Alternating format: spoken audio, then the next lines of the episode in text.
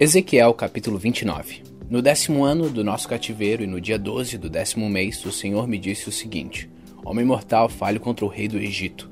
Diga-lhe como ele e toda a terra do Egito serão castigados. Diga que o Senhor Deus está dizendo isto ao rei do Egito. Eu estou contra você, crocodilo monstruoso, deitado no rio. Você diz que o rio Nilo é seu e que você mesmo fez. Mas eu porei um gancho no seu focinho e farei com que os peixes do seu rio fiquem agarrados em você. Então eu puxarei para fora do rio Nilo com todos os peixes agarrados em você. Eu jogarei no deserto e todos aqueles peixes também. O seu corpo ficará largado no chão e não será sepultado. Eu o darei às aves e aos animais selvagens como alimento. Assim todo o povo do Egito ficará sabendo que eu sou o Senhor. O Senhor diz ao Egito: Os israelitas se apoiaram em você, mas você foi um bastão fraco. Quando eles se apoiaram, você quebrou, machucou o ombro deles e fez com que torcessem as costas. Por isso eu, Senhor Deus, estou lhe dizendo que farei com que os homens o ataquem com espadas, e eles matarão a sua gente, os seus animais. O Egito vai virar um deserto vazio. Aí você ficará sabendo que eu sou o Senhor. Você disse que o rio Nilo é seu e que foi você que o fez, e por isso eu estou contra você e contra o seu rio Nilo. Farei com que todo o Egito vire um deserto vazio, desde a cidade de Migdol no norte até a cidade de Assuã no sul e até a fronteira da Etiópia. Nenhuma pessoa ou animal passará pelas suas terras. Durante 40 anos o Egito ficará sem moradores. Farei do Egito o país mais deserto do mundo. Durante 40 anos as cidades do Egito ficarão arrasadas, mais arrasadas do que quaisquer outras cidades. Farei com que os egípcios se tornem refugiados, fugirão para todos os países e viverão no meio de outros povos. O Senhor Deus diz: Depois desses 40 anos trarei os egípcios de volta das nações por onde os espalhei. Eu os deixarei viver no sul do Egito, a região de onde vieram. Ali eles serão um reino pequeno, o mais fraco de todos, e nunca mais dominarão outras nações. Eu os diminuirei tanto que não serão capazes de dominá-las. Israel nunca mais dependerá da ajuda deles. O que aconteceu com o Egito fará com que o povo de Israel lembre como estava errado em confiar nos egípcios. Então Israel ficará sabendo que eu sou o Senhor Deus. No ano 27 do nosso cativeiro, no primeiro dia do primeiro mês, o Senhor falou comigo. Ele disse: Homem mortal, escute. Nabucodonosor, rei da Babilônia, atacou a cidade de Tiro. Ele obrigou os seus soldados a carregarem tanto peso que os cabelos deles caíram e os seus ombros ficaram esfolados. Mas nem o rei nem o seu exército conseguiram nada como pagamento pelos seus esforços. Agora eu, o Senhor Deus, digo isto: Darei a terra do Egito ao rei Nabucodonosor. Ele vai pegar toda a riqueza do Egito e vai levá-la como pagamento para o seu exército. Eu darei a Nabucodonosor o Egito como pagamento pelos seus serviços, pois o seu exército está trabalhando para mim. Sou eu, Senhor Deus, quem está falando. Quando isso acontecer, farei com que o povo de Israel fique forte. E você, Ezequiel, vou dar licença para falar onde todos possam ouvi-lo, e assim eles ficarão sabendo que eu sou o Senhor.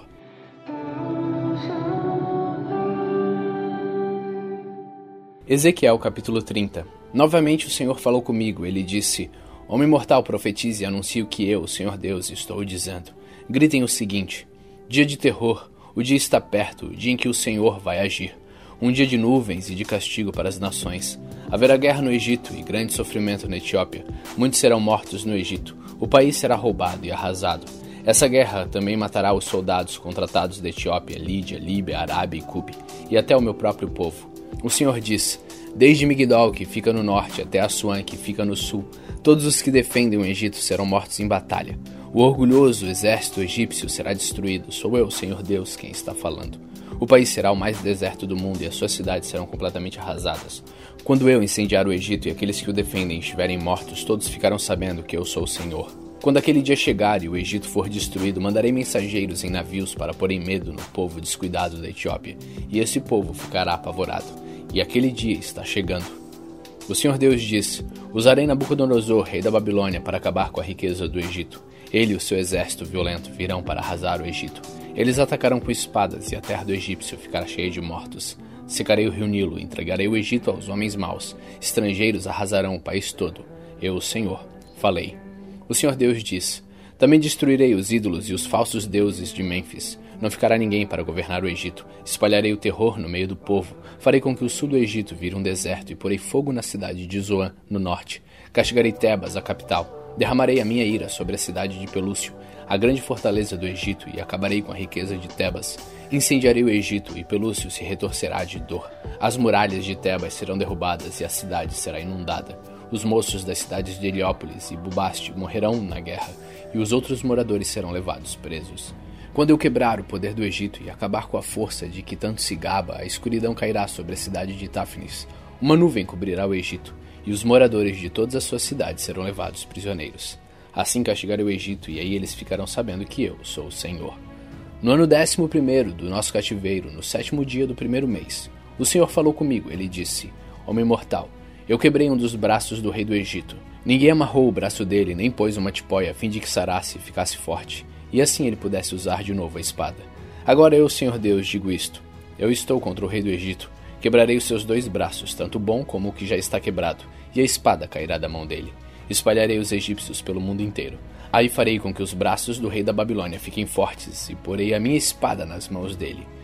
Porém quebrarei os braços do rei do Egito, e assim ele gemerá e morrerá na frente do seu inimigo. Sim, farei com que o rei do Egito fique fraco, e darei força ao rei da Babilônia. Quando eu lhe der a minha espada e ele apontar para o Egito, todos ficarão sabendo que eu sou o Senhor. Espalharei os egípcios pelo mundo, aí eles ficarão sabendo que eu sou o Senhor.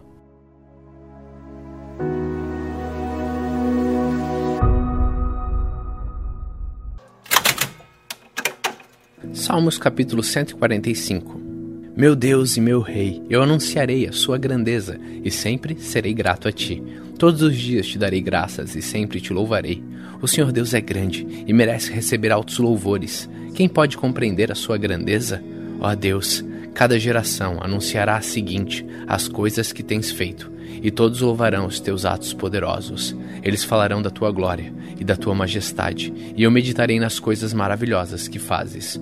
Falarão dos teus atos poderosos, e anunciarei a tua grandeza. Falarão da tua imensa bondade, e cantarão com alegria a respeito da tua fidelidade. O Senhor Deus é bom e cheio de compaixão. Ele demora a ficar irado e tem sempre muito amor. O Senhor é bondoso com todos e cuida com carinho de todas as suas criaturas. Ó Senhor Deus, todas as suas criaturas te louvarão e te darão graças os que são fiéis a ti. Todos falarão da glória do teu reino e contarão a respeito do teu poder, para que todos os povos conheçam os teus atos poderosos e a grandeza e a glória do teu reino. O teu reino é eterno e tu és rei para sempre. O Senhor Deus sempre cumpre o que promete. Ele é fiel em tudo o que faz. Ele ajuda os que estão em dificuldade e levanta os que caem. Todos os seres vivos olham para ele com esperança, e ele dá alimento a todos no tempo certo. Quando os alimenta, o Senhor Deus é generoso. Ele satisfaz a todos os seres vivos. O Senhor é justo em todos os seus atos e fiel em tudo o que faz. Ele está perto de todos os que pedem a sua ajuda, dos que pedem com sinceridade. A todos os que o temem, dá o que é necessário. Ele ouve os seus gritos e os salva da morte. O Senhor protege os que o amam, mas destruirá todos os maus eu sempre louvarei o Senhor. Que todos os seres vivos louvem o Santo Deus para sempre.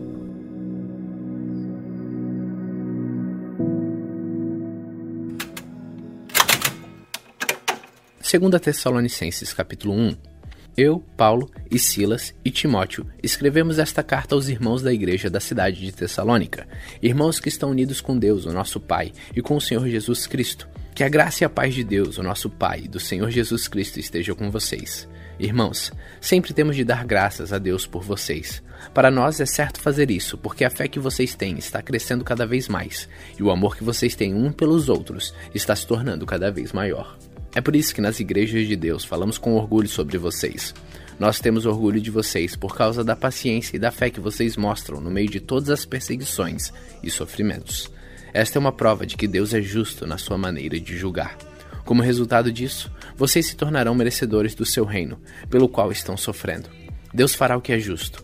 Ele trará sofrimento para aqueles que fazem com que vocês sofram, e dará descanso a vocês e também a nós que sofremos. E fará isso quando o Senhor Jesus vier do céu e aparecer junto com seus anjos poderosos, no meio de chamas de fogo, para castigar os que rejeitam a Deus e não obedecem ao Evangelho do nosso Senhor Jesus. Eles serão castigados com a destruição eterna e ficarão longe da presença do Senhor e do seu glorioso poder. Isso acontecerá naquele dia, o dia em que ele vier para ser louvado por todo seu povo e para receber homenagens de todos os que creem. Vocês também estarão entre eles, pois creram na mensagem que nós anunciamos. É por isso que sempre oramos por vocês, pedindo que o nosso Deus, que chamou vocês para a nova vida, faça com que sejam merecedores dela. Pedimos também que Ele, pelo seu poder, Realize todos os desejos que vocês têm de fazer o bem e complete o trabalho que fazem com fé. Assim, Jesus, o nosso Senhor, será louvado por causa do comportamento de vocês, e vocês serão elogiados por Ele, por meio da graça do nosso Deus e do Senhor Jesus Cristo. 2 Tessalonicenses capítulo 2 Agora, irmãos, a respeito da vinda de Jesus Cristo, o nosso Senhor, e do nosso encontro com Ele, pedimos a vocês o seguinte: não se perturbem facilmente, nem fiquem assustados se alguém afirmar que o dia do Senhor já chegou. Talvez alguém diga que nós tenhamos afirmado isso enquanto profetizávamos ou anunciávamos o Evangelho, ou que escrevemos isso em alguma carta. Não deixem que ninguém os engane com nada disso. Pois antes desse dia terá de acontecer a revolta contra Deus, e terá de aparecer o perverso, que está condenado a ir para o inferno. Ele será contra tudo o que as pessoas adoram e contra tudo que elas acham que é divino. Ele vai se colocar acima de todos e até mesmo vai entrar e sentar-se no templo de Deus e afirmar que é Deus. Por acaso vocês não lembram que eu lhes disse tudo isso enquanto estava com vocês? E vocês sabem também que existe alguma coisa que não deixa que isso aconteça agora. Porém, no tempo certo, o perverso aparecerá. A misteriosa maldade já está agindo, mas o que está para acontecer acontecerá somente depois que for afastado aquele que não deixa que isso aconteça. Então, o perverso aparecerá, e o Senhor Jesus, quando vier, o matará com um sopro e o destruirá com a sua gloriosa presença. O perverso chegará com o poder de Satanás e fará todo tipo de falsos milagres e maravilhas, e enganará com todo tipo de maldade aos que vão ser destruídos. Eles vão ser destruídos porque não aceitaram nem amaram a verdade que os poderia salvar. Por isso Deus envia o poder do erro para agir neles, a fim de que acreditem naquilo que é falso. O resultado disso é que serão condenados todos os que não creem na verdade, mas têm prazer no pecado. Irmãos, sempre devemos dar graças a Deus por vocês, a quem o Senhor ama pois Deus os escolheu como os primeiros a serem salvos pelo poder do Espírito Santo e pela fé que vocês têm na verdade, a fim de tornar vocês o seu povo dedicado a Ele. Foi para isso que Deus os chamou, por meio do Evangelho que anunciamos, a fim de que vocês tomem parte na glória do nosso Senhor Jesus Cristo. Portanto, irmãos, fiquem firmes e guardem aquelas verdades que ensinamos a vocês tanto nas nossas mensagens como na nossa carta. Que o próprio Jesus Cristo, nosso Senhor e Deus, o nosso Pai, que nos ama e que na sua bondade nos dá uma coragem que não acaba e uma esperança firme, encham o coração de vocês de ânimo e os tornem fortes para fazerem e dizerem tudo o que é bom.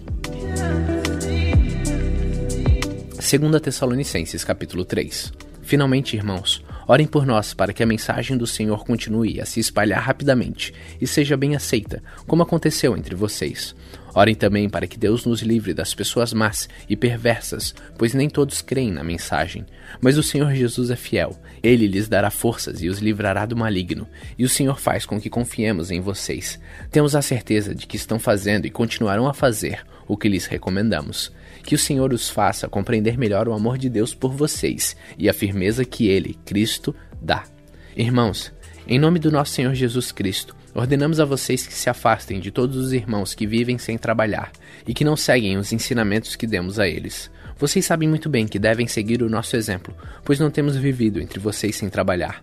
Não temos recebido nada de ninguém sem pagar. Na verdade, trabalhamos e nos cansamos. Trabalhamos sem parar dia e noite, a fim de não sermos um peso para nenhum de vocês. É claro que temos o direito de receber sustento, mas não temos pedido nada a fim de que vocês seguissem o nosso exemplo. Porque quando estávamos aí, demos esta regra: quem não quer trabalhar, que não coma. Estamos afirmando isso porque ouvimos dizer que há entre vocês algumas pessoas que vivem como preguiçosos, não fazem nada e se metem na vida dos outros. Em nome do Senhor Jesus Cristo, ordenamos com insistência a essas pessoas que vivam de um modo correto e trabalhem para se sustentar. Mas vocês, irmãos, não se cansem de fazer o bem. Se alguém não quiser obedecer ao que estamos mandando nesta carta, vejam bem quem está fazendo isso e se afastem dele para que fique envergonhado. No entanto, não o tratem como inimigo, mas o aconselhem como se aconselham um irmão. Que o Senhor de paz dê a vocês a paz, sempre e de todas as maneiras, e que o Senhor esteja com todos vocês. Com a minha própria mão escrevo isto: Saudações de Paulo. É assim que assino todas as minhas cartas. É assim que escrevo. Que a graça do nosso Senhor Jesus Cristo esteja com todos vocês. Hoje, no dia 329 de nossa leitura, terminamos pela segunda vez nesse ano a carta de 2 Tessalonicenses. Continue faminto, continue humilde.